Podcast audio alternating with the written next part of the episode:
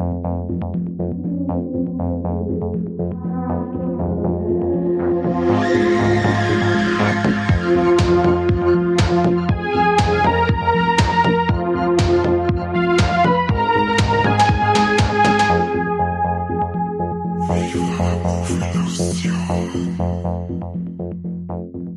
Herzlich willkommen zu einer neuen Folge Viva la Move Illusion und es gibt heute eine spezielle Folge, denn das, worüber wir heute reden, gibt's in voller Länge auf Steady. Das heißt, äh, ich und mein Gast, der Josef, hi.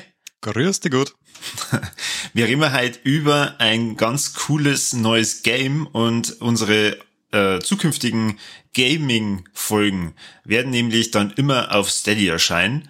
Vielleicht machen wir das in Zukunft auch so wie jetzt hier, dass wir da einen kleinen äh, Teaser nur mitgeben, dass ihr äh, Herz um was es geht und ob wir uns da überhaupt auskennen. Weil äh, gerade bei dem, über das wir heute reden, ist es nicht ganz so leicht.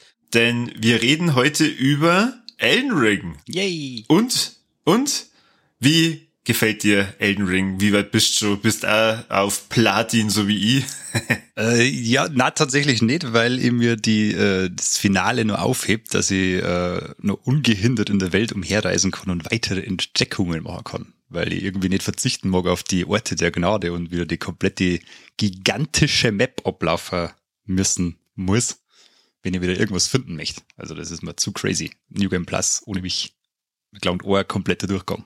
Naja, ähm, also ich sehe das ein bisschen anders. Äh, New Game Plus bin ich schon ganz scharf drauf, weil ich möchte den ganzen Bossen, die mir jetzt in den letzten Wochen ständig eingeheizt haben, selber mal einheizen. Ach, du möchtest seiner zurückgeben, schön. genau, die sagen, wo die, die Ziege den Honig versteckt hat, ja. Elden Ring von From Software ist mein erstes Spiel von From Software, das ich gespielt habe. Wobei, stimmt nicht ganz, ich glaube, Bloodborne ist ja auch von From Software. Richtig. Da habe ich mir angefangen und bin kläglich gescheitert, weil man muss dazu sagen, wer mit ähm, From Software, Dark Souls, Elden Ring, äh, Bloodborne, wie heißt das, ähm, äh, asiatisch Sekiro? angehauchte? Sekiro. Sekiro. Wer damit nämlich noch gar nichts äh, anfangen konnte, der äh, wird erstmal wahrscheinlich in den Arsch beißen, weil Sterben ist da ein wesentlicher Bestandteil des Spiels. Man merkt ganz schnell, der Spielehersteller möchte einem das Ganze nicht zu einfach machen. Ja, auf gar keinen Fall. Wobei, was man auch dazu sagen muss, jetzt nur kurz angerissen, äh, er lässt, also das Spiel lässt sich schon ein bisschen vereinfachen. Du musst nur rausfinden, wie. Also es ist, gibt fast keine Leitfäden oder sonst irgendwas im Spiel. Also es nimmt die überhaupt nicht an die Hand. Das ist nicht so wie bei Assassin's Creed, dass die quasi automatisch durchs Spiel führt, sondern genau das Gegenteil ist der Fall. Du musst eigentlich alles selber erarbeiten.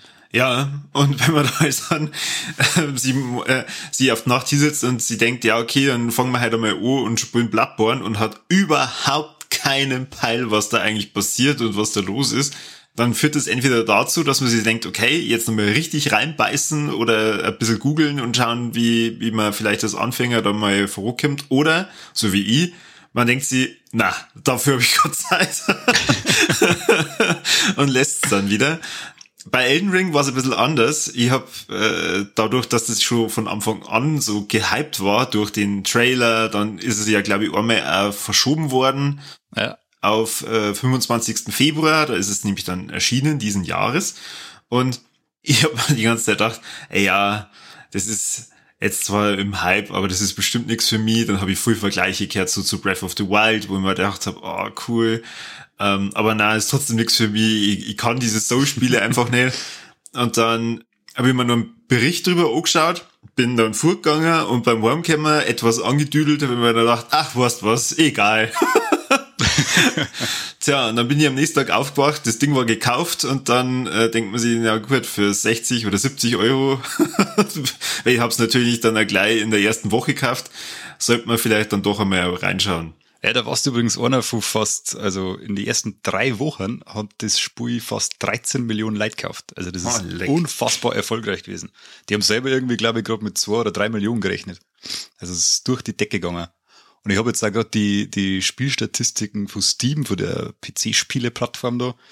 Da war die, äh, also der, der Peak, äh, an dem die meisten gleichzeitigen Spieler gespielt haben, der war bei 953.426. Boah, leck. Also irre, äh, irre stark für so ein Spiel, weil das ist einfach quasi ein massentaugliches Genre ist eigentlich in seinem Kern.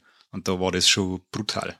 Deswegen ist es ja eigentlich super interessant, ähm, wie das Ganze entstanden ist, wer da alles mitgewirkt hat. Aber ja, ich habe es vorhin gesagt, fünf Minuten kriegt's ja so. Das heißt, ab jetzt, wer den Rest von der Elden Ring Folge hören möchte, der klickt sie auf Steady rein bei Viva la Movilusion und hat da ganz viel Spaß. Und dem Rest wünsche ich viel Spaß mit den anderen Folgen.